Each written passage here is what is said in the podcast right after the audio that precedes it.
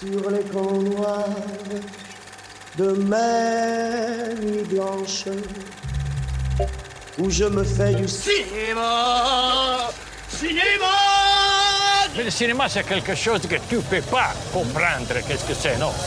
Attention Moteur Moteur Comme il a un deuxième, un troisième, un cinquième, septième. Hey Bon pour moi. On la double.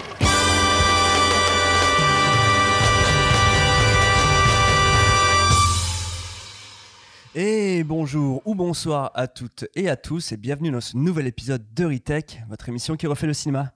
Je suis Kev avec moi pour l'animer, celui qui aime la castagne et balancer des mandales tel un maître du pensac silate, c'est le Nathan. Salut Nathan, comment ça va? Oh, Impressionnant. C'est dommage qu'on soit un podcast parce que vous aurez dû le voir. Ouais. Il a failli ouais. casser ma cuisine. C'est vrai, c'est vrai, c'est vrai. Ça va mon vieux? Mais ça va très bien, et toi? Eh ben écoute, ça va très très bien. On On, parle se de Boguerre? Oh, bah, on va parler de la castagne. là. Ça, toi, le Boguerre? Oh, j'adore, j'adore balancer des, des petits taquets comme ça. Euh, on est donc à l'épisode 24. Et si vous êtes un habitué de l'émission, vous vous rappelez peut-être que l'année dernière, lors de l'épisode 9, Nathan avait grandement tenu à nous parler de The Red de Gareth Evans. Et c'est tout naturellement en fait, que j'ai décidé de, de parler de la suite aujourd'hui, qui s'appelle The Red 2. Aucune Berandal. personnalité, le mec, déjà. Ouais. c'est vrai qu'on s'en était parlé au moment d'avoir fait l'un. Tu t'es dit, ah, je vais faire le 2, c'est sûr. Ouais, c'était clair. Bon, pour moi, c'était évident qu'on allait en parler. Et j'aime bien euh, faire tout comme toi. Il est comme moi, hein. là, vous voyez pas, mais c'est très gênant. En plus, véridique, on a tous les deux de shirt noir. Euh, et en plus, alors pour le coup, tu sais très bien que j'aime euh, un peu les, tout ce qui est un peu anniversaire, tout ça dans, dans Oh, ouais. Non, non, mais là, je tenais à le dire. C'est la première fois que dans c'est les Retech, 7 mois de... c'est la première fois dans Retech, pardon, mon c'est Kev. la première fois dans Retech qu'on évoque la suite d'un film qu'on a déjà évoqué. Oh là. Et c'est la première fois qu'on parle, euh, c'est la première fois qu'on parle pour la seconde fois d'un même réalisateur, donc Gareth Evans. C'est le pire anniversaire, c'est le plus alambiqué. c'est- la première fois de la seconde fois qu'on fait un truc pour la première fois du même réalisateur. Happy birthday. Euh, non, mais bon, écoute, on parle de The Red de Berandal, euh, qui veut dire voyou en indonésien. Mais avant de rentrer dans le vif du sujet, on va s'échauffer les points en s'écoutant un bref extrait de la bande-annonce et on se retrouve juste après pour faire la bagarre. Boguerre.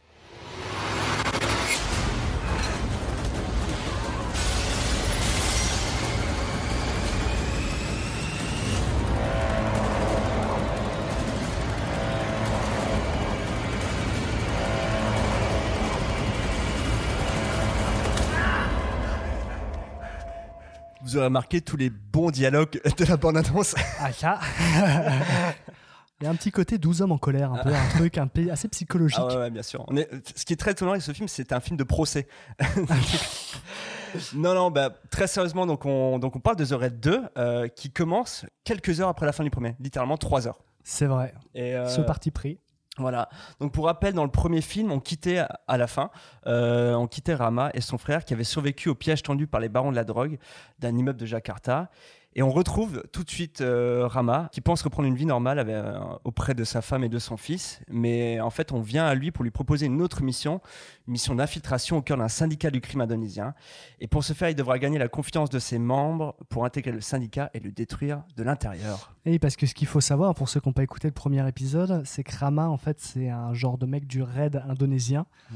Et qu'en fait, dans le premier film, il casse à peu près 70 clavicules. Oh ouais. Et il arrive en morceau euh, dernier survivant, quasiment presque Mm. à la fin du premier. Et là, il remet le couvert dans le 2. Ouais, clairement. Un cardio impeccable. Mais ce, ce mec, mais vraiment, trois heures après, j'y retourne. il en veut. Euh, The Red 2, comment est-ce que tu l'as découvert? J'imagine que comme tu avais kiffé le premier, tu l'as regardé euh, dès que tu en entendu parler. Ouais, dans la foulée, je crois que j'ai regardé le 2 assez proche du, assez proche du 1. Mm. Et euh, ça m'a, j'avoue que ça, ça m'avait assez amusé directement parce que s'il y a, enfin, on va en parler, mais Mm. c'est une très juste euh, continuité du 1 en allant plus loin sur plein de choses. Alors pour moi, on va en parler aussi, mais Mhm. Ça va plus loin sur certaines choses et ça passe un peu à côté de. Ça, ça se concrétise pas sur certaines choses, Ouais. mais ça va plus loin dans la bagarre. Ouais, Et là, par contre, on en prend plein les yeux. Après, voilà, ouais, on, on en reparlera. Ouais.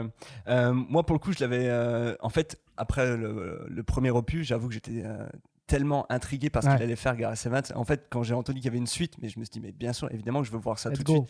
Et la bande-annonce, mais je me la suis matée mais tellement de fois. Euh, je me rappelle donc celle qu'on vient, qu'on vient d'entendre, et j'étais tellement triste. Je me dis, non, mais les combats qui que dans cette bande-annonce, ils sont fous. Ouais. quoi. Déjà, ça, ça a l'air d'être plus fou, plus dingue, plus percutant. euh. Donc moi, j'étais hypé. Et c'est vrai que du coup, euh, bon, quand, quand le film est sorti, je l'ai vu directement. Euh, donc on va faire comme d'habitude, on va faire une petite jeunesse du film. On va éviter de se répéter autour de Gareth Evans parce que tu l'avais déjà très bien fait dans l'épisode 9.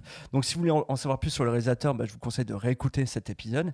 Mais ce qu'on va faire plutôt, c'est qu'on va contextualiser un petit peu les choses pour euh, à partir du moment en fait où premier The Raid est sorti. En fait, il commence la pré-production du film trois heures après avoir sorti le film en salle. C'est comme dans le film, en fait. Voilà, c'est super méta. Euh, on- donc on peut le rappeler, c'est vrai que le film il avait mis une énorme droite à tout le monde. Euh, on était, enfin, personne n'était prêt à voir un film d'action aussi vénère à l'époque. Ouais, ouais, ouais. Et je- on peut le noter, mais le film était sorti du coup en 2012 et en 2014, c'est-à-dire un an plus tard, il y a Mad Max Fury Road qui sort. Donc euh, en termes de film d'action, euh, cette période-là, elle est assez folle, euh, je trouve. C'est clair, pas du tout la même, Non, non. pas du tout le même film, hein, mais. Mais en termes de, Ouais. de- d'action, de, voilà, c'est vrai qu'on est sur des films assez, ouf à, à- à ce moment-là, en tout cas, Mm. de la production cinéma.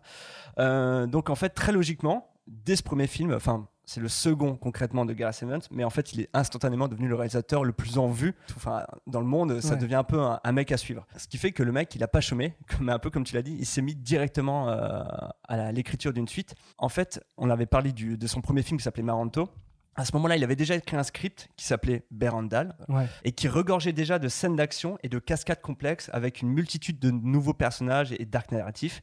En En fait, il l'a juste adapté à, En fait, c'est ça. à son film. Voilà, tout simplement. Pour À la, se mieux. à la base, le scénario il se résumait à un jeune garçon en prison qui se liait d'amitié avec un- le fils d'un boss de la mafia, qui montait les échelons progressivement et qui euh, en fait devait survivre à une guerre de, Mm. de gangs qui allait avoir lieu. Je sais pas si c'est forcément mieux parce que ça fait un début euh, qui est assez. euh, moi, j'avoue que j'ai pas, je les avais pas vus depuis longtemps.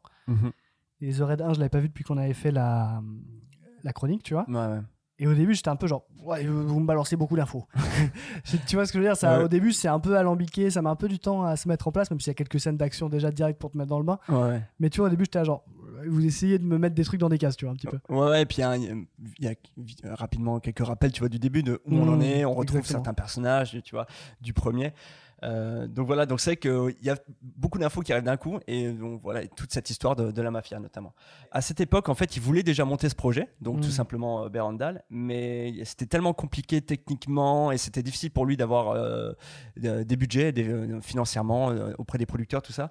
Ce qui fait qu'en fait, il se dit, bon, ce scénario, je le mets de côté, et je vais faire un truc entre guillemets plus simple, donc The. Ouais. Et en fait, à partir de là, comme le film cartonne, il se dit, bah tiens, là, je peux reprendre ce script et l'adapter.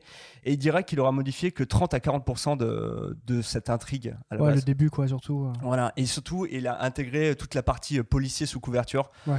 qui apporte vraiment un truc. euh, Oui, on oui. reste dans, du coup, ça- dans cette. Mais qui au final est assez légère. hein. Oui, mais on reste dans ce truc un peu le bien contre le mal et, Oui, et Rama qui reste toujours un personnage très. euh, Très noble. ouais, bah, presque très angélique. Je sais. J'en parlerai plus tard dans les critiques, mais un critique disait qu'il a, il a une trop bonne tête pour être un mec euh, un peu, tu vois, à double face. Ouais. Et euh, bon, voilà, mais ça, on va y revenir. Et donc, toute l'équipe du premier opus est de retour. Gareth Evans, donc le réalisateur, dirait qu'il avait conservé 95% de son équipe technique et artistique de, Mer de Meranto et de The Raid. Ouais, mais comme ils ont enchaîné assez vite, potentiellement, tu vois, c'est encore faisable. Bah voilà, c'est ça. Côté casting, on retrouve même Yayan Ruyan, qui était donc un adversaire impitoyable dans, Ouais. dans le premier film, Ouais, euh, et qui ici revient sous les traits d'un nouveau personnage. Ouais, ouais, c'est assez surprenant d'ailleurs comme euh, choix scénaristique. Ben ouais, mais euh, et c'était un, un vrai parti pris du, du- du cinéaste. Mm. D'ailleurs, Iko, euh, Iko Uwais et euh, le personnage principal qui interprète Rama et Yayan, en fait, sont les chorégraphes du film. Bah oui, oui, comme dans le 1, quoi. C'est ça. Ouais. Et c'est eux qui ont bah, chorégraphié tous les combats, mais absolument Ouais. tous les combats du film. Donc, euh, et ils tenaient vraiment à ce que Yayan ait, euh, Ouais, oui, ait c'est une nouvelle identité c'est et tout. compréhensible. Et, Pas euh, mal son personnage en il plus. a, il a un, un beau morceau de bravoure, ouais, je trouve. The Raid 2 qui montre ce coup-ci aussi les relations entre la mafia indonésienne et la mafia japonaise. Euh, Gareth Evans, il va aussi puiser dans un casting euh, entre guillemets un- international. Tu vois, on va au Mm. Japon, on va prendre deux trois acteurs, euh, dont un- acteur qui, qui est un régulier de chez Takashi Miike. On va aussi puiser dans chez certaines stars du cinéma indonésien. Et je pense notamment à Julie Estelle qui joue la fille au, au marteau Au marteau. Et qui était et qui en fait elle est une star de comédie romantique en Indonésie. Ouais, bah elle a le physique un peu, ouais. Et, et donc elle a un personnage assez étonnant, donc avec ses, ses lunettes noires, elle a un rôle mutique d'ailleurs. Ouais, elle, a- elle, a un- elle est dans un archétype un peu à la Tarantino. un truc un Ouais, peu- enfin, tout à- la Kill Bill même plutôt. Ouais, tout à fait précis. hein. J'avais carrément pensé à ça d'ailleurs Il y a plusieurs fois ça d'ailleurs. Les, les méchants sont très archétypaux, très presque même pour certains un peu manga. euh, Oui, vois. oui, c'est ça. euh, Tu vois, littéralement, leur nom, c'est la fille au marteau et euh, l'autre personnage, c'est le, le- le garçon à la batte de baseball. Tu Ouais, vois, ouais. donc c'est vraiment, ils sont réduits à leur fonction tout simplement. C'est ça. Et euh, donc ces deux personnages, euh, donc je vais revenir sur Julie Estelle, mais elle, elle a passé du coup une audition et Gareth Evans, en fait, c'est un mec, euh, comme il a eu le succès de The Red, tout le monde a voulu tourner dans ses films. Sauf qu'en fait, dès que des stars disaient ouais bah ouais bien sûr je veux tourner avec tes films tout, Gareth c'était trop chaud et en fait dès qu'il fallait s'entraîner, les, les acteurs ils disaient oh bah non en fait là j'ai une séance photo je pourrais pas être là tout machin. Ouais, Donc, il ça était trop saoulé. Donc avec Julie Estelle il a dit écoute je te propose une audition alors que c'était une méga star, alors que c'est une méga star en Indonésie et il lui a dit euh, voilà ça va durer 5 jours euh, on va commencer avec des combats directs. Et euh, tu vas avec, avec Uko Was, Yayan, et ils vont t'apprendre les coups, tout ça. Et au bout de 5 jours, euh, je décide si je le garde ou pas. Premier jour, littéralement, il est.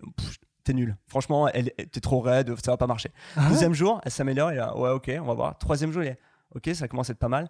Quatrième dit, ok, j'attends de voir. Cinquième jour, c'est l'audition finale. Et en fait, là, Grace Evans, il dit que le cinquième jour, il était tellement épaté par son, euh, Ouais, son travail. par son travail, le fait qu'elle se soit améliorée en seulement 5 jours, Mm. qui s'est dit euh, bon elle a tellement envie euh, d'y aller à fond que vas-y je la prends quoi. Ouais, Et D'ailleurs, ces combats, elles, ils sont, ils sont chambés. hein. ouais ouais c'est assez incroyable et c'est ce qui est assez puissant parce que pour le coup elle a- c'est vraiment un second rôle elle a pas une ligne de dialogue et elle a deux scènes clés dans le film Ouais, concrètement tu vois et Qui sont littéralement juste deux scènes de bagarre, il se passe rien d'autre. Mais elle, elle voulait elle, elle elle le dira dans, dans en, en interview qu'elle voulait tellement travailler avec Gareth Evans qu'elle s'est dit mais peu importe le rôle qu'il me donne mais tu vois j'ai- j'ai envie d'y aller quoi et donc c'est- c'était un- marrant. Hein. Et plus tard, du coup, après ce film, je reviendrai en toute fin d'émission, mais elle, fera d'autres films de combat, euh, dont un Ouais, qui est sorti sur pied à l'étrier, du coup. Exactement. Euh, on a du coup le personnage de Veritri Gullisman qui joue le, ga- le- le garçon à la batte de baseball, euh, qui, est un, qui était déjà un, un des figurants, un des combattants, euh, un des adversaires dans The Red 1 et, et Meranto. Ah. Donc là, il lui a juste donné un rôle un peu plus important. Ouais. Et on a du coup Cecep Arif Rahman, qui est donc l'adversaire principal, celui du combat final. Je vais y revenir plus tard, mais lui euh, qui est un maître du Pensac Silat et qui est à, à Ça se côté, et qui à côté est un, un prof d'anglais. Ça, ça se voit moins. Ça se voit, ouais. Brian is in the kitchen. Et tous ces personnages, en fait, qui sont déjà des maîtres du Pensac Silat, euh, en fait, ils sont du coup déjà très doués, donc ce qui est déjà simple pour les combats. Mais, ce- mais ce qui est très étonnant, c'est que c'est pas du tout des acteurs, c'est leur première fois devant Ouais. une caméra. Tu vois, même Uko West, Yalian, c'était leur première Ouais, fois. bien euh, sûr. devant Meranto, tout ça. Et le cinéaste gallois, il dira que euh, il était très chanceux d'avoir euh, des gens qui soient déjà aussi talentueux dans leur art et aussi doués devant la caméra. Moi, je trouve que notre prof d'anglais, tout particulièrement, il a une sacrée, euh, il dégage un sacré truc. Ouais, ouais. Il a, il a, il- ouais, franchement, je sais Je le pas. trouve plus magnétique que- encore que, que Rama, tu vois. Ouais, ouais. Non, oui, bien sûr. Mais c'est vrai qu'il a ce truc, hein, ce sourire un peu en, en Ouais. coin, tu vois, en, en- à la fin du film. Ouais, ouais, il, a- il est assez puissant. À l'époque, le budget du premier, euh, du premier film, il- était d'un million de dollars, comme on l'avait, comme on l'avait Mhm. dit. Sa suite, Berandal, elle voit les choses un peu, un peu plus grandes, puisque son budget, il est estimé à 4,5 millions de dollars. Ouais, ouais, ce, qui est pas, euh, ce qui est pas rien non plus. Ça mais- reste peu, hein, mais. Ben, en fait, en comparaison en- de- des budgets qu'on connaît en France ou aux États-Unis, c'est pas grand-chose. Ouais. Et, mais, aux- mais en Indonésie, les coûts de production sont pas les mêmes, donc c'est littéralement considéré comme un, un blockbuster là-bas. Ouais. Mais ça se sent pourtant, tu vois, dans les décors, euh, beaucoup. euh, Il y, a plein de- il y a plein de choses qui font que tu, tu vois qu'il n'y a pas énormément d'argent non plus, quoi. Ben ouais, ouais, c'est ça. Donc euh, en fait, on voit tout de suite qu'il y a une ambition qui est revue à la hausse Mm. et euh, fini le décor unique de l'immeuble. Là, on Ouais. passe euh, dans, dans tout plein de décors différents, tu vois.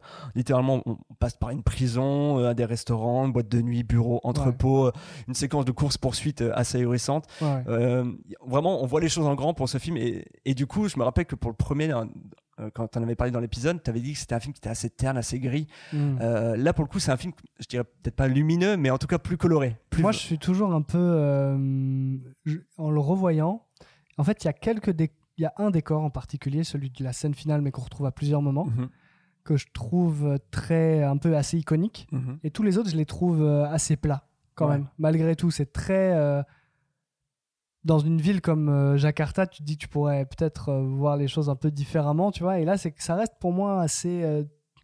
Terne et froid quand même les décors. euh, je me souviens même d'un moment où il y a le bureau avec les, les mecs de la mafia japonaise, là, Goto et tout. Alors, Je suis là genre, qu'est-ce que c'est que ce décor? Il est trop bizarre, on dirait un truc, un vrai monochrome blanc vrai chelou. c'est vrai qu'il est pas. Alors, je suis to- totalement d'accord avec toi sur ce décor parce qu'il est, il est pas suffisamment crédible pour un chef de mafia indonésienne. Tu vois, il est, Trop bizarre. il est, il est assez fade. On Ouais. dirait vraiment un bureau, euh, genre un intermutuel assistance, tu vois.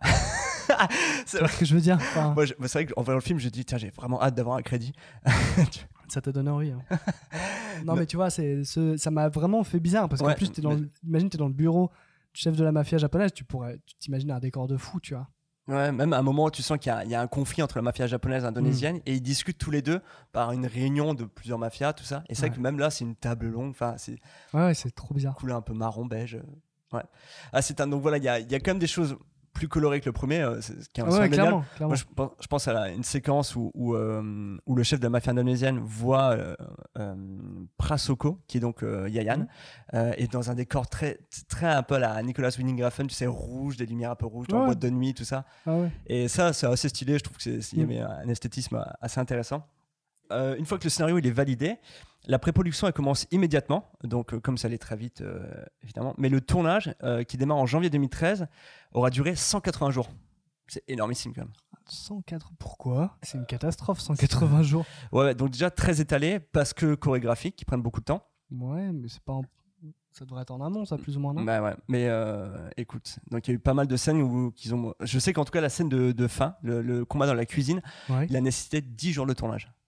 Ouais, ça c'est pas si surprenant que ça, tu me Tu dis. vois, quand tu vois la fin. euh, Mais 180. hein. Mais la séquence de course plus suite a été par exemple très compliquée. Je vais y revenir Ouais. euh, juste après. Et dans une interview, Gareth Evans il disait que les journées de tournage, un peu comme le premier film, je sais pas si toi tu, tu l'avais vu cette info, mais pouvaient durer entre 18 et 19 heures par jour. C'est l'enfer. Ça c'est enfer de projet. Mais en revanche, il, il expliquait qu'il était évidemment, ils étaient tous rincés à la fin du projet.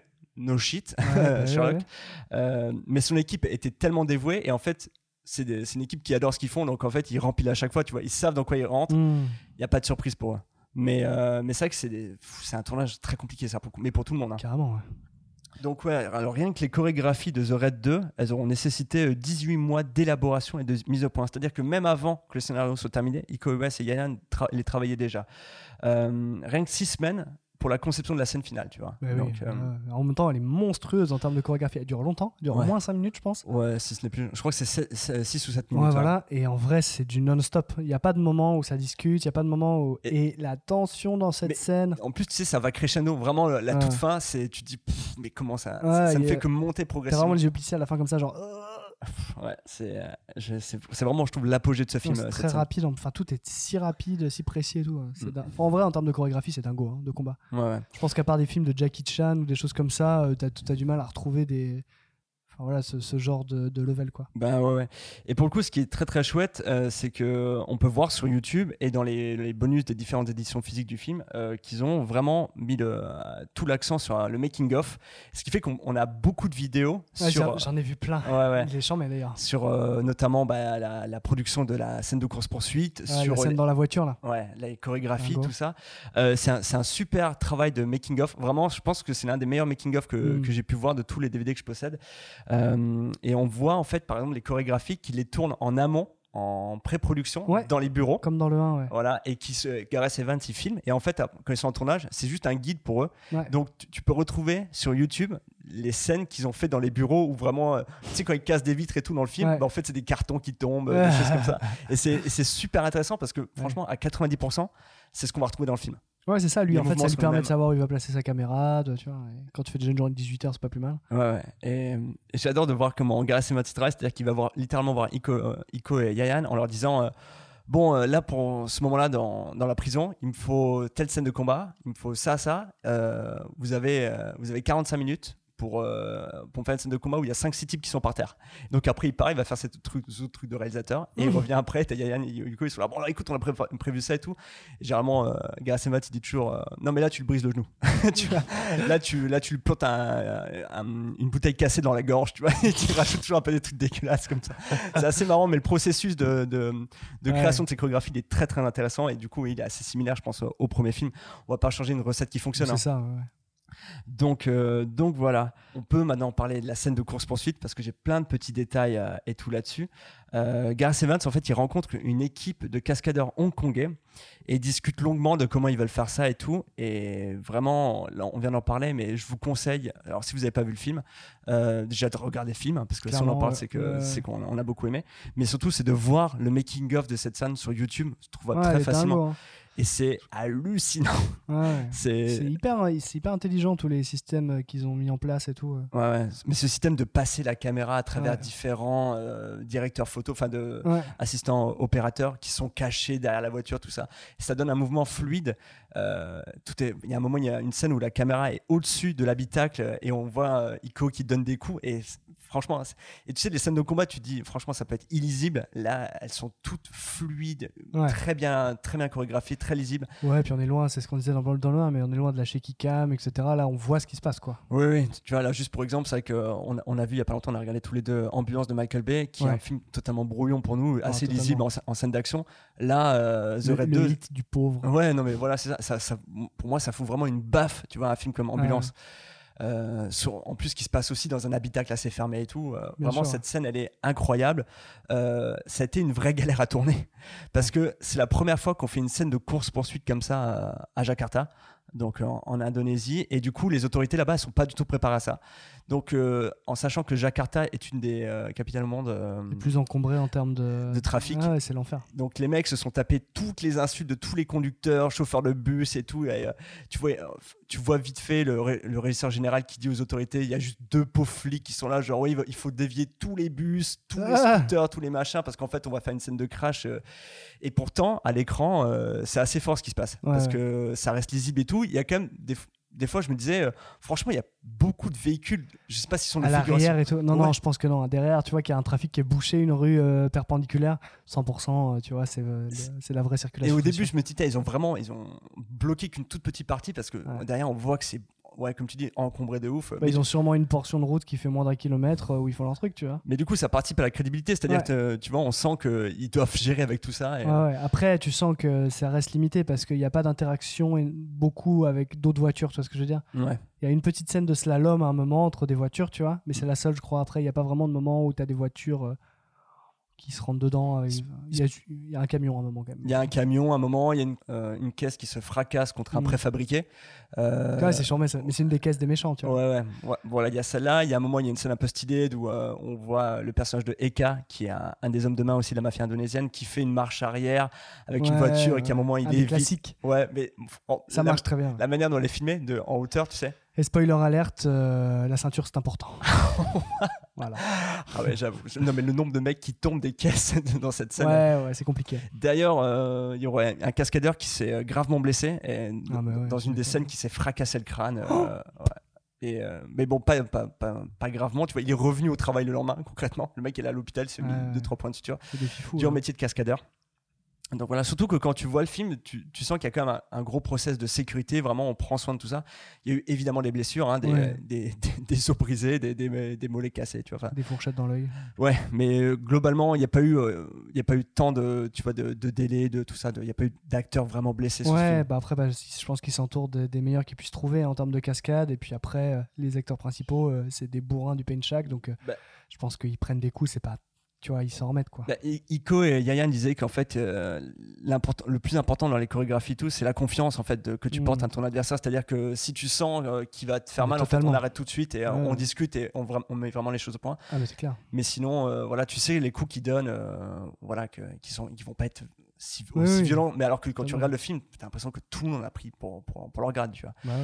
Euh, du coup, j'aimerais évoquer avec toi un peu toutes ces scènes de combat qu'on voit dans le film, euh, sans spoiler euh, à fond évidemment, mais je pense notamment à la première qui est celle de l'attaque dans les toilettes, qui Ouais, littéralement Pour un moi, contre 100. C'est une des deux les plus dingos Ouais. dans le film. Celle-ci et celle dans la voiture. Mais euh, oui, Après, la dernière, elle est folle, mais elle est plus classique, tu vois, je veux dire. Mais celles qui m'ont vraiment retourné un peu le cerveau, c'est ces deux-là. ouais. Parce qu'elles sont hyper originales aussi, tu vois. Et là, c'est vraiment un espace extrêmement clos. Ouais. Et ils se retrouvent face à 30 mecs euh, dans un toilette de 2 mètres carrés euh, à casser des mâchoires. C'est assez fou comment la caméra euh, bouge dans cet espace qui est Ouais. ultra exigu, euh, avec euh, Rama qui du coup vraiment face à. Ouais, et puis les chorégraphies sont folles parce que, en fait, ce qu'il faut comprendre, c'est que les chorégraphies de combat les plus difficiles à faire, c'est celle où tu as plusieurs adversaires. Ouais. Parce qu'en fait, et ça. Alors, moi, en fait, j'ai fait de l'escrime médiéval pendant longtemps. Mhm. Et du coup, on faisait de l'escrime de spectacle. Donc, on faisait des chorégraphies comme ça. Et certaines fois, plusieurs adversaires, tu vois. Et en vrai, c'est hyper difficile de trouver le bon rythme pour que ça ne se voit pas. Qu'il y ait Mhm. des gens en attente qui, qui, tu vois, qui arrivent au moment où ils doivent arriver, pendant que, tu vois, adversaire par adversaire, etc.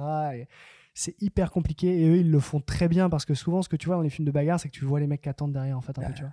Et là, je sais pas, peut-être que moi, j'ai l'habitude de le voir, donc je le vois parfois Ouais. mais c'est déjà c'est impossible de faire autrement quand t'as 14 adversaires face à un mec tu vois Ouais. mais euh, c'est très très subtil et c'est vraiment bien fait moi je trouve en tout cas T'as- t'as c'est vraiment impressionnant T'as l'impression que tout le monde se jette, en tout cas sur Ouais. truc. C'est vrai qu'on a, on a, on ressent pas du tout cette impression que les gens sont Ouais. la figure un peu. en- Tu vois, ils sautent sur place en arrière-plan. euh. Moi une chorégraphie comme celle par exemple le- tu vois le truc dans les toilettes là Mm. dans ma tête ça te prend euh, deux mois à peaufiner tu vois en s'y Ouais. mettant peut-être pas à plein temps mais en s'y mettant de temps en temps tu vois euh, ça me paraît hyper long à faire eux ils doivent sûrement te caler ça en 45 minutes ou une heure tu vois Ouais, c'est clair. peaufiner un peu après et voilà non c'est chaud bah, c'est des professionnels quoi ils sont, ils sont hyper ils sont hyper bons Bah pareil, en, en scène qui a, où il y a énormément de monde, je pense à celle euh, qui se passe dans la prison, euh, qui est très impressionnante, Ouais. je trouve. Je voilà, euh, je sais qu'il y a un peu un truc de, tu vois, où, euh, entre les, forces- les forces de l'ordre euh, pénitentiaire et du coup tous les prisonniers, euh, Ouais, donc qui se passe dans la, boue. boue. En fait, ce qui est bien avec, euh, contrairement à The Red 1, c'est que du coup, comme ils changent de lieu, ils rajoutent des, des twists euh, intéressants aux bagarres. Tu vois. Il y en a une, c'est dans la boue, il y en a une, c'est dans un endroit hyper euh, serré, l'autre, c'est dans une voiture. Enfin, tu vois. Et ils jouent beaucoup avec les, les endroits, l'autre dans la boîte de nuit, tu vois, ça joue sur les, euh, les étages, euh, enfin tu vois, c'est- en trois dimensions, enfin je sais pas comment dire, tu vois, mais ils se baladent vraiment dans le décor euh, verticalement, horizontalement.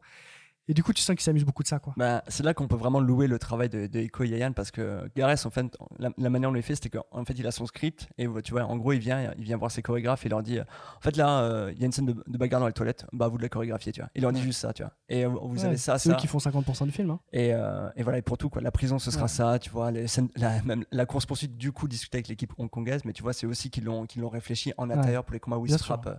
la- le, le fait d'utiliser les ceintures et tout. C'est d'ailleurs un truc que j'aime beaucoup dans le film, c'est qu'on utilise un peu les objets qu'on trouve euh, autour Bah, de c'est à la Jackie Chan, tu vois. Ouais. Ce genre de, de cinéma où ouais, tout est tout ce qui tombe sous la main et c'est bien plus développé d'ailleurs que dans le 1, Ouais. je trouve. Mais, d'a- mais d'ailleurs, même des objets qui parfois peuvent être vraiment ridicules, à un moment, ils, ils balancent tu vois, des, des bonbonnes de- d'eau vide. tu Oui, vois. oui. C'est- c'est pas- Ouais. si- D'ailleurs, il y a un moment un peu genre oulala, ca- spoiler, cascade, tu vois, où il y a un mec qui se prend une bonbonne vide et qui tombe en arrière, tu fais bon. T'es là genre, bon, ok. Il y a des moments où tu sais que c'est les cascadeurs, tu vois. Ouais, bien sûr. Mais en règle générale, enfin, c'est oui, c'est super. Tu Mm. ils se balancent des armoires sur la gueule. euh, des- Bon, c'est- top. Ouais. Ouais. Il y a beaucoup plus de diversité dans les dans l'armement aussi. Oui, alors Ouais. clairement, c'est que bah, le, déjà, le on marteau, ça fait tort, hein, on va pas se mentir. Ouais, il y a les marteaux, le bat de baseball, on a pas mal de fusils. pour- Enfin, on a moins de fusils que dans le premier, pour le coup. Ouais, Mais euh, on, a, on a pas mal de, de coups de poing, toujours comme d'hab. Mais euh, un peu comme le, le premier film, je me rappelle, tu l'avais, tu l'avais dit, je l'avais un peu gardé ça en tête euh, quand on est parlé dans l'épisode, c'est que souvent, quand on regarde The Red 2, on regarde les scènes de combat et on est là, wow, ouh, ah, Ouais, oh là là, la mâchoire cassée. ouais, ah. bah, il y a que du finish move à la Tu- Mortal Kombat. Tu, tu plisses les yeux con- constamment, Ouais. tu vois. La, la scène de fin, j'étais là, oh, pff, oh, ça ne s'arrête jamais. ça, vois, les mecs sont en sang total, enfin, c'est vénère. Donc euh, rien que pour ça, c'est assez puissant qu'un film te, fasse vraiment ressentir ça, je Bah, trouve. pour moi, c'est vraiment la force ultime du, du film, comme dans le 1, hein, c'est ça. Parce qu'après, moi, je pense, je trouve que tout ce qui est autour est moins intéressant, tu vois. Ouais.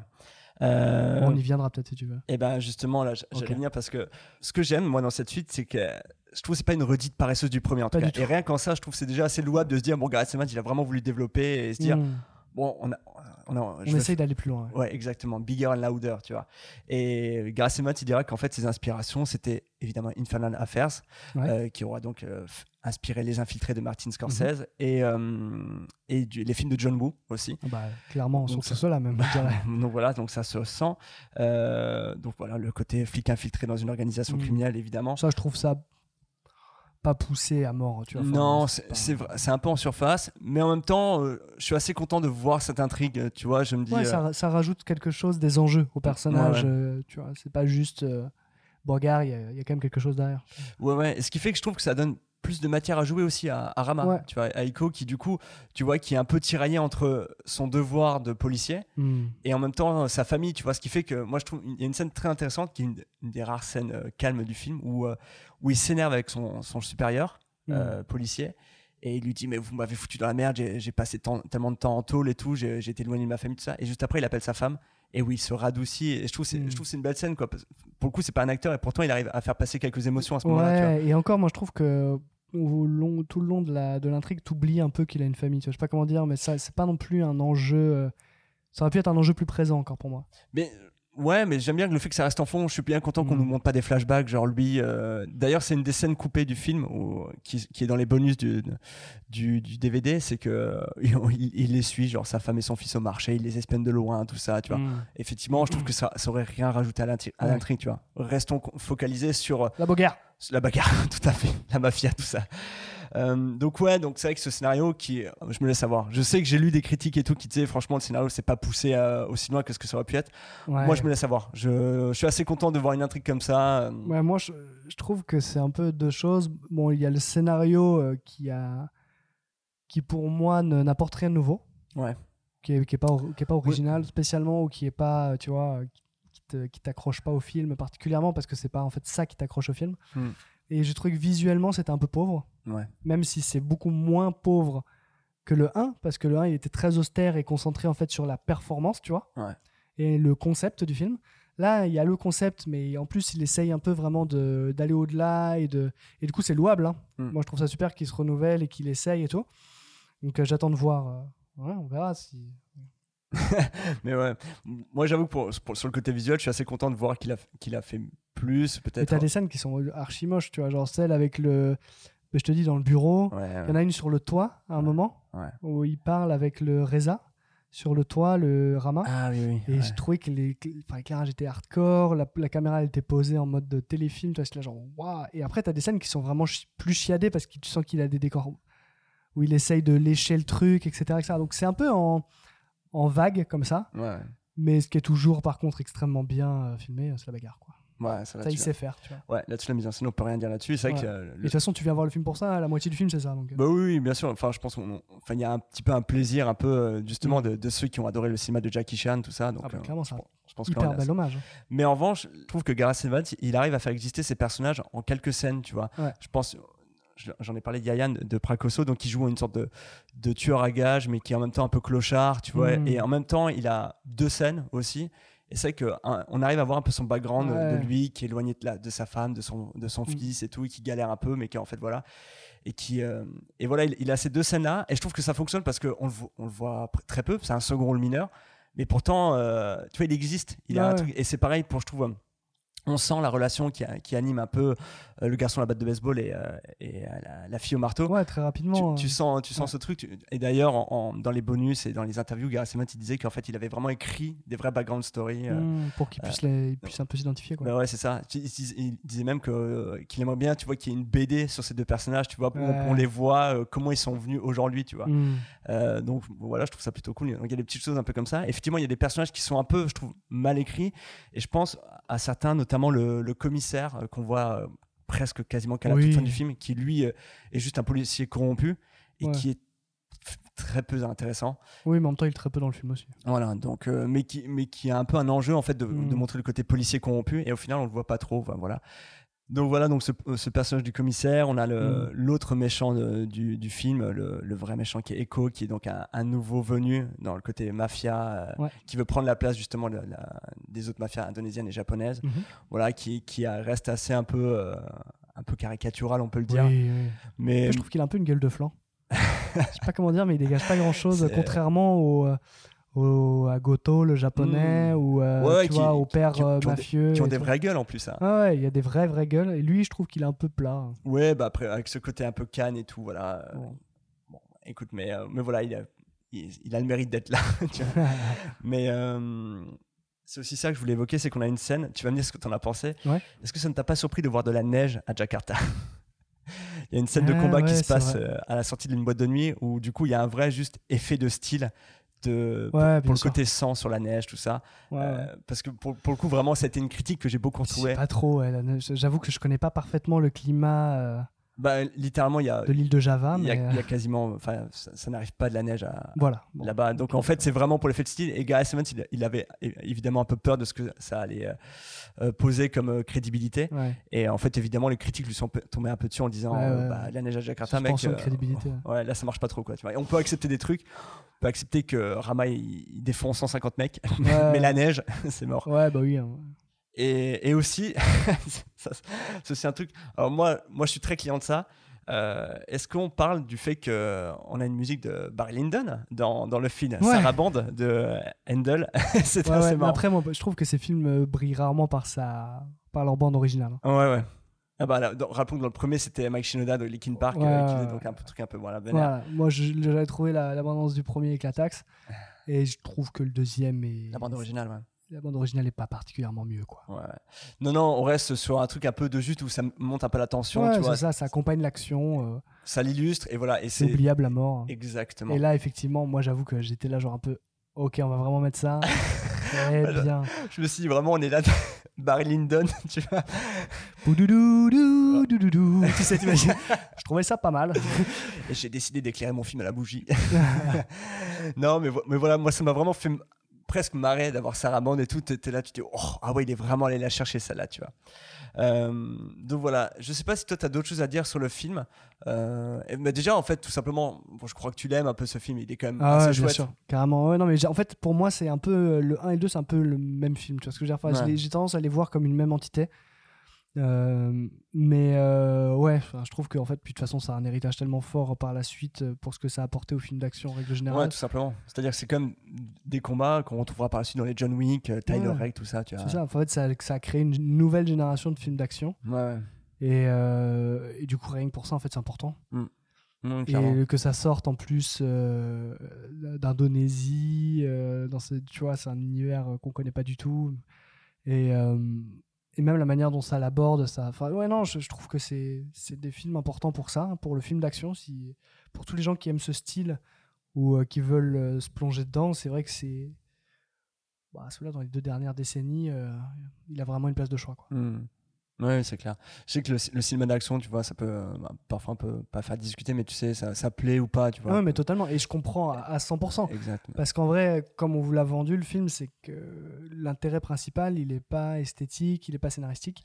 Ouais. Il est. euh, c'est juste que c'est très impressionnant à regarder Mm. et que c'est très. euh, bah, c'est incroyablement bien chorégraphié, etc. etc. Ouais. Et du coup, c'est ça, en fait, l'intérêt du film. Donc, effectivement, après, ça parle ou pas, mais Mm. voilà. Tous ceux qui seraient curieux, en tout cas, euh, on peut pas se tromper avec celui-ci. Ouais, je pense que si on est, ouais, comme tu l'as dit, si on est un peu amateur de cinéma d'action, je pense Mm. que c'est vraiment un incontournable. Il faut, il faut le voir parce qu'il redéfinit vraiment le cinéma d'action depuis, euh, depuis 2014. Ouais. Donc, euh, donc voilà, bon bah, je suis content qu'il te plaise. Évidemment, mon attente. De toute façon, il n'y avait pas vraiment de surprise. On en avait déjà parlé. Ouais, il y a mais tellement, il y a- tellement euh, content qu'on ait pu a- faire le 2. euh, il y a longtemps, mais ouais, ouais, je tenais vraiment à ce qu'on le fasse à un ouais, moment. c'est chouette. Et euh, donc voilà. On va, on va parler euh, un peu de sa réception aussi, un peu critique et public. Il faut savoir que le film il est présenté alors en avant-première mondiale au festival de Sundance, donc c'est quand même un peu euh, la mecque du cinéma indépendant Mhm. américain. Euh, et euh, à cette époque, quand il y a eu la première projection, le journaliste Mal- Mark Olsen du Los Angeles Times, il écrira que la projection elle a été tellement dingue, euh, ils avaient jamais vu ça à Sundance et les gens étaient fous dans la salle. Euh, C'est clair. et que les gens se sont dit mais ce film c'est une tuerie Tu viens de te taper deux heures d'un fermier du Wyoming qui meurt d'un cancer du côlon. c'est et ça. là, bah, bah, bah pendant deux heures. des mâchoires, des clavicules. c'est clair donc euh, en plus cette époque là on est déjà un peu à l'apogée comme des réseaux sociaux du coup bah, tout le monde en parle sur Twitter Facebook Ouais. donc la hype elle naît directement quoi et instantanément euh, le film devient un peu euh, c'est le truc qu'il faudra voir quoi c'est le- Mm. sans doute le film d'action qu'on va euh, le plus impressionnant qu'on va voir cette année Tu l'avais vu au ciné, toi, ou pas? Non non non vais- Pareil, tu l'avais vu en dehors. Ouais, je l'avais, euh, je l'avais pour le coup, je l'avais téléchargé. Je vais en reparler juste après d'ailleurs. Mm. Euh, niveau critique, en fait, ça dépasse d'ailleurs euh, les espérances de l'entendement de la raison. Enfin, on, on est sur 4,1 pour les spectateurs sur le ciné Et, le, et si c'est pas 5, c'est juste à cause de la neige. hein. et ça rabande. et ça rabande. On a 8 sur 10 sur NDB, 87% Ouais. sur Rotten Tomatoes. En- les notes sont déjà supérieures au premier opus pour le coup. Mm, mm. T'aimes bien dire opus au lieu d'opus, toi? C'est vrai. J'ai remarqué. Ouais, ouais. Euh, c'est peut-être euh, mon, mon côté euh, lorrain, je sais pas. peut-être pas, j'essaie de me trouver une excuse en fait. Le prépu La nu Je connais pas la lettre S. moi. Euh, ça, je suis assez perturbé maintenant. Euh, The Red 2, il est 7ème du top 10 IMDB de 2014. Ouais. Euh, pour l'anecdote, c'était Interstellar qui était le premier. Bon, voilà, j'ai rien à Beaucoup dire. moins de bagarres. Moins de Perso, je l'aurais mis en 8. C'est vrai. Mais on, on peut pas reprocher, c'est vrai qu'il manque quelques vaisseaux euh, à The Red 2. C'est vrai, c'est vrai. Euh, le film, il obtiendra quatre récompenses Maya Award, ce qui, est, euh, ce qui est les Césars du cinéma indonésien, pour la photographie, le montage et les effets visuels, ok, tu vois, et le La meilleur bagarre. et le meilleur acteur dans un, se- dans un second rôle pour Arifin Mutra, qui joue, Ah. qui joue le, le fils du chef de gang. J'en ai pas beaucoup parlé de lui. Ok, ouais, ouais. Qui est celui qui se qui s'énerve un peu plus, qui a des scènes un peu, euh, j'ai- envie de dire, qui, qui est un personnage un peu shakespearien lui pour le coup. Oui, oui. Le, le- Il aime pas papa. Ah, littéralement tuer le père. Papa Il est très énervé. Puis l'indonésien, quand t'es énervé, euh, Ouais, ouais. ça claque. hein. C'est un peu comme des baffes aussi. hein. Ah, Tac, pac, pac, pac, pac. C'est chaud. hein. C'est du pensaxilate, mais dans les verbes. Ah ouais, c'est ça. Les, les mots sont des armes, Kev.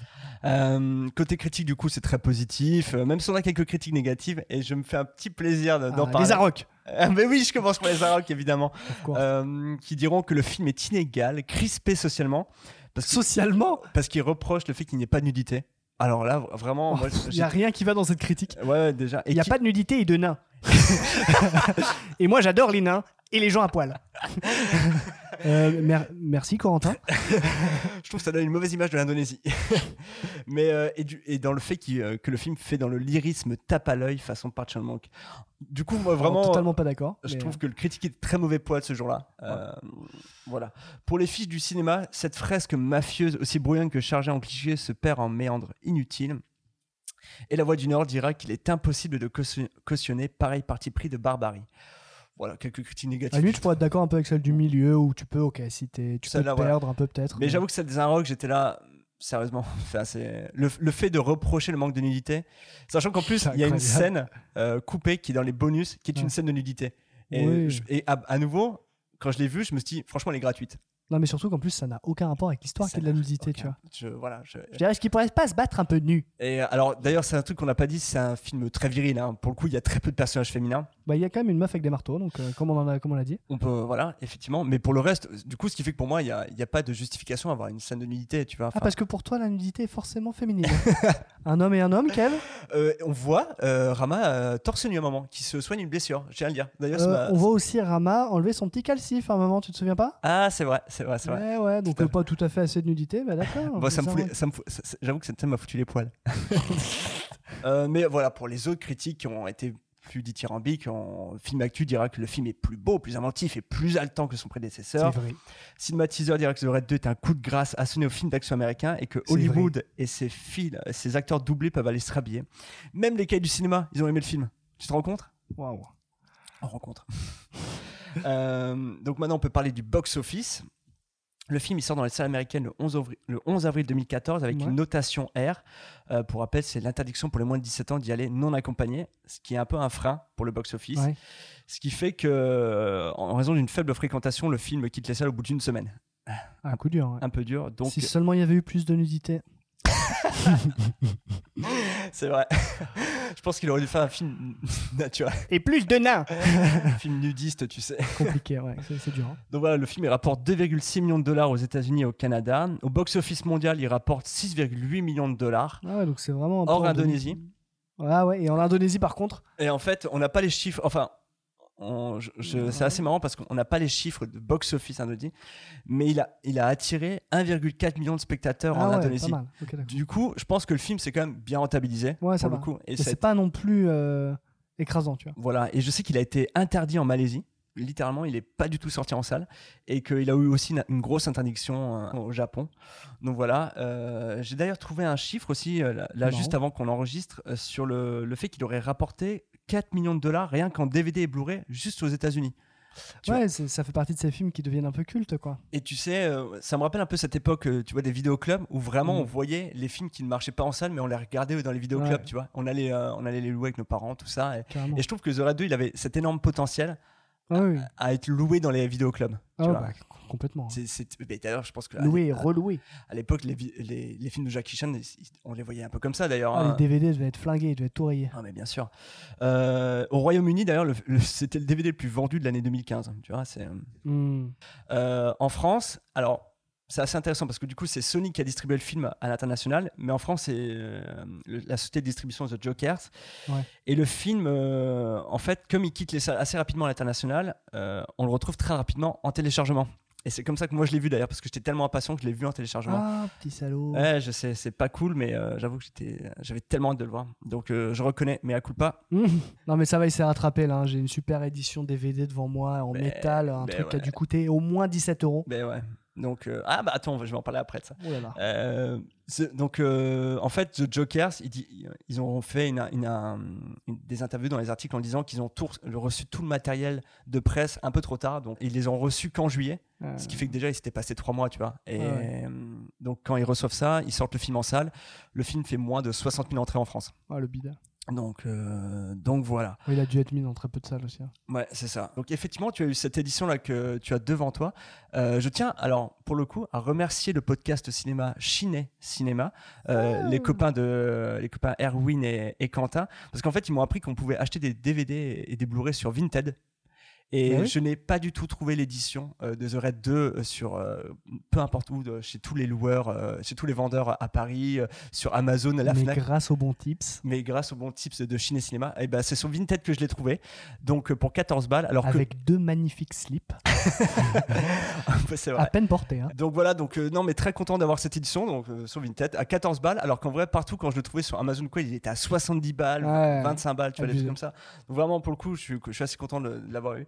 Et c'est une très très belle édition. Euh, Ouais, il y a une petite vibe, elle est, elle est toute en noir et blanc métallisée, un petit côté un peu Sin City, euh, Miller, tout ça. ouais, 3 heures de bonus. On euh, fait un petit peu d'ASMR boîte métal.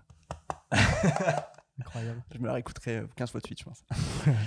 et donc, ouais, 3 heures de bonus, euh, une, un question-réponse euh, dans un festival aux États-Unis de d'une heure 15, non, de, non, pardon, de 45 minutes entre euh, Gareth Evans Ouais. et, euh, et Ico. Il y, a, hum, il y a un documentaire indonésien sur le cinéma d'action indonésien d'une heure 15 qui a été fait en partenariat avec la Cinémathèque Ah, indonésienne, et disant que voilà, The Red a, a redéfini le cinéma d'action, Mm. tout ça, Euh, et, et plein de making Ouais, et de, de bonus et tout, trop trop chouette. J'ai appris trop plein de trucs. Et Gareth Evans est un mec qui adore parler de, de ce qu'il fait, et c'est trop intéressant de Ah l'écouter. bah oui, je m'en étais rendu compte aussi en faisant l'épisode sur le. Donc euh, ouais ouais c'est vraiment très chouette. Je le trouve vraiment fascinant ce Mhm. mec. euh, tu sens que c'est un vrai passionné Ah du bah, c'est cinéma de Jackie Chan, tu vois, de John Woo, tout ça. Et il en parle avec un vrai amour.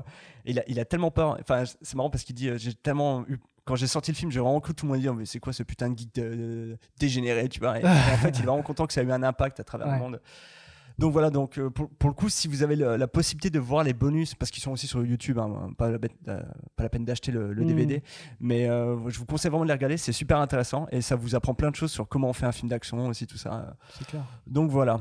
Euh, je voulais terminer en disant qu'il avait été pendant longtemps évoqué qu'un remake soit fait de- du premier Raid. Euh, je me rappelle plus si toi tu en avais parlé dans pro- dans l'épisode Ouais, ouais. euh, qui à la base devait être fait par Joe Carnahan, euh, donc le réalisateur de Narco, Territoire des loups et le, remake de l'agence Touriste. Et en fait, j'ai trouvé une information en, jan- en janvier 2022. C'est finalement Netflix qui prépare ce remake avec Michael Bay à la production pff, et Patrick Hughes à la réalisation. Et ce mec, on lui doit notamment les Expendables 3 et le diptyque Hitman and Bodyguard avec Samuel Jackson et Ryan Reynolds. Je les ai pas vus. craignos, quoi. Voilà. Donc, euh, j'ai envie de, un peu de dire, je m'en fous. Ouais. Voilà. Aux dernières nouvelles, euh, l'é- l'éventualité d'un raid 3 n'est plus d'actualité de la bouche même de Gareth Evans. Ah, parce que pourtant, ça s'arrête sur un moment, une suspension où c'est censé reprendre directement Ouais, dans le 3. Enfin, ouais. tu, tu le vois que c'est pas achevé, quoi. Alors en fait, il dit ne jamais dire jamais. Euh, même dans, quand tu vois ses interviews, il dit euh, j'ai trop hâte de retourner en Indonésie, euh, faire un film avec Iko et, et Mm. Yayan. Mais, mais en fait, il est bien accaparé par tous ces projets Mm. outre-Atlantique. Donc on a eu la série Gangs of Lon- London. Qui était chouettos, On- chouettos. hein. On a eu son film Le Bon Apôtre sur Netflix. Je sais pas si tu l'as Je vu. l'ai pas vu, ça. Moi, j'ai trouvé ça très chouette avec aussi. qui? Pas, pas comédien connu. Enfin, Ok, d'accord. bon, pas connu, mais un film voilà, sur une secte. Je crois que c'est en Irlande ou au Pays de Galles, je sais Ok. plus. Bon, bref, mais je- c'est pas mal. C'est pas son meilleur film, mais c'est pas Ah mal. si, j'en ai entendu parler, ok, je vois ce que c'est. Euh, Il y a pas mal de scènes de combat aussi dedans. Ok. qui est, euh, voilà, très étonnant, mais c'est ça, c'est chouette. Mais Gangs of London, euh, notamment tous les premiers épisodes, c'était une dinguerie. Hein. C'était hyper, hyper bien. Moi, je m'en parle toujours de l'épisode 4. euh, Ah oui, ouais. L'invasion d'une baraque Ah ouais. vénère. Ah, une, heure, une heure de bagarre et de fusillade. Ah, mais super. Pour moi, quasiment les meilleures scènes de fusillade pareil, que j'ai vues au cinéma. Ouais, ouais. Et bah, du coup, Pas au cinéma, à, à la télé, on va dire. Du coup. Ouais, c'est ça. Mais, euh, mais sinon, pour les amateurs de, de Gareth Evans comme nous, euh, son nouveau film intitulé Avoc, qui est porté par Tom Hardy et Timothy Olyphant, euh, est toujours prévu pour sortir en 2022, donc euh, sur Netflix. Donc, il À y a- voir, ouais. il n'y a toujours pas de bonne annonce, rien du tout, mais Netflix dit que ça devrait sortir d'ici la fin de l'année.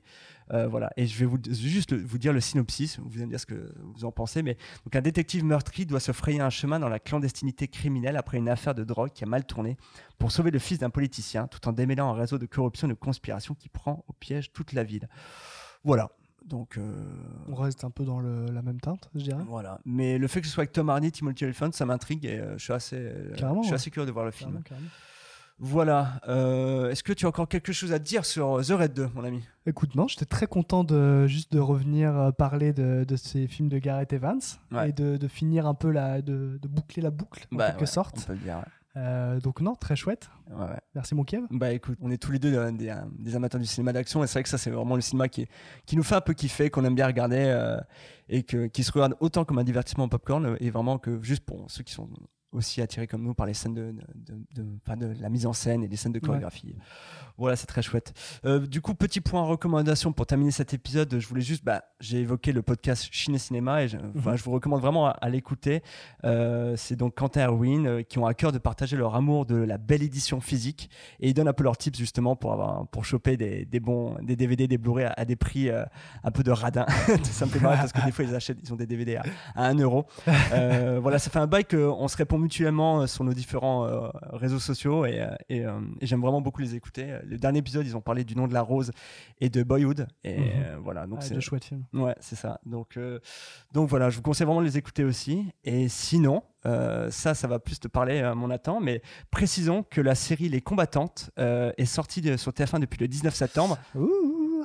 Et donc, comme vous le savez, si vous êtes des habitués, en fait, euh, Nathan et moi, on a t- tous les deux travaillé sur cette série. Ouais. On a interrogé pas mal de personnes qui ont travaillé sur cette série dans les épisodes Focus, notamment le dernier avec Adrien, euh, Loïc Barnier, euh, David voilà. Scherer. David Scherer notamment voilà et on est très content d'avoir travaillé sur ce projet c'est euh, voilà on a on a vu que on a vu que les deux premiers épisodes pour le moment et euh, On y a mis beaucoup d'énergie, on y a passé beaucoup de temps et c'est vrai que pour nous c'est chouette de voir la, ouais la chose sortir. Bah, donc on lui donne un petit peu de force euh, à notre euh, petite échelle. bah c'est ça ouais donc euh, on a passé sept mois dessus et, et j'espère que voilà c'est une série qui, qui va avoir un peu son petit succès donc voilà n'hésitez pas à la regarder à nous dire ce que vous en avez pensé aussi d'ailleurs on serait très curieux d'avoir vos, vos petits Carrément. retours et évidemment aussi vos retours sur The Red 2 si vous l'avez vu c'est ça qui nous intéresse Oui. particulièrement dans cet épisode Aïe ah, c'est vrai que t'es tellement bon au pensaxilat C'est vrai, hein.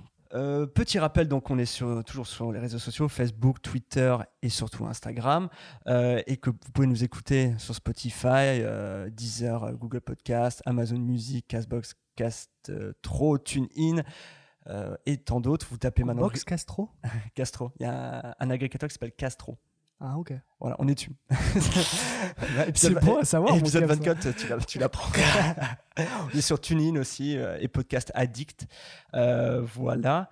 Et, et mais voilà, mais en fait, tout simplement, je pense que si vous nous écoutez, c'est que déjà vous savez où nous écouter. Mais Euh, sinon, vous tapez Retech Podcast sur Google et c'est très simple de Il n'y nous a trouver. pas de souci avec des solutions.